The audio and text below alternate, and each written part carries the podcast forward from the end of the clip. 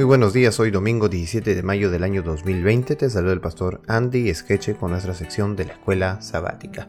El título para esta semana es La creación, el Génesis como pilar parte 1 y el texto que nos acompaña durante esta semana es Juan capítulo 1 verso 1 del 1 al 4.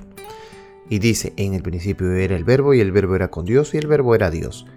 Este era en el principio con Dios, todas las cosas por él fueron hechas y sin Él nada de lo que ha sido hecho fue hecho. En Él estaba la vida y la vida era la luz de los hombres. El título para el día de hoy es En el principio y vamos a estudiar el libro de Génesis. Vayamos a Génesis capítulo 1, versículo 1, que es eh, el texto principal de este día. En el principio creó Dios los cielos y la tierra. ¿Qué verdades profundas se revelan aquí? La Biblia se abre con las palabras más sublimes y profundas, palabras que son simples, pero al mismo tiempo contienen una profundidad inmensurable al estudiarlas detenidamente. De hecho, las primeras preguntas de la filosofía sobre quiénes somos, por qué estamos aquí y cómo llegamos aquí se responden con la primera frase de la Biblia. Existimos porque Dios nos creó en un tiempo específico en el pasado. No evolucionamos de la nada, ni llegamos a la existencia por casualidad sin un propósito final y sin una dirección prevista como mayormente enseña el, modelo científico contemporáneo de los orígenes. La evolución darwiniana contradice las escrituras en todo sentido, y los intentos de algunos de armonizarla con la Biblia hacen que los cristianos parezcan tontos.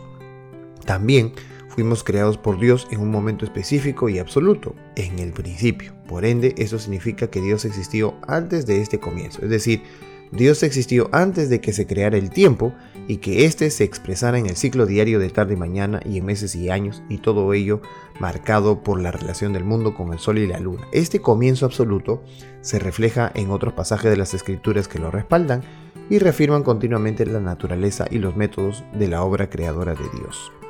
En Juan capítulo 1, versículo 1 al 3, que es el texto de memoria de esta semana, y lo vamos a leer nuevamente, dice así, en el principio era el verbo y el verbo era con Dios y el verbo era Dios. Este era en el principio con Dios, todas las cosas por Él fueron hechas y sin Él nada de lo que ha sido hecho fue hecho.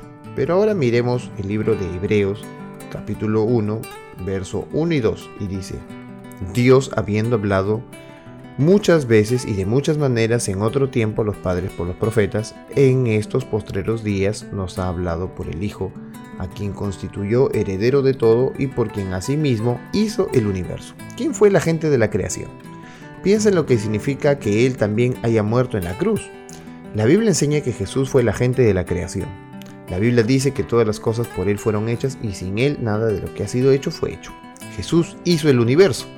Debido a que todas las cosas tienen su origen en Jesús al principio, podemos tener la esperanza de que al final Él completará lo que ha empezado, porque Él es el alfa y el omega, el primero y el último.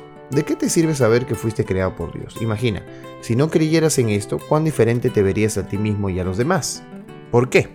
Porque obviamente el hecho de saber que somos imagen de Dios nos da honra, tranquilidad, respeto, eh, nos da algunos podrían decir orgullo, pero es un, sería un orgullo sano, ¿verdad? Una sinceridad, eh, una identidad mejor de la que tendríamos si creyéramos que viniésemos de un animal. Si creyésemos que vinimos de un animal, eh, tendríamos el justificativo correcto para comportarnos como nos comportamos. Pero no es así.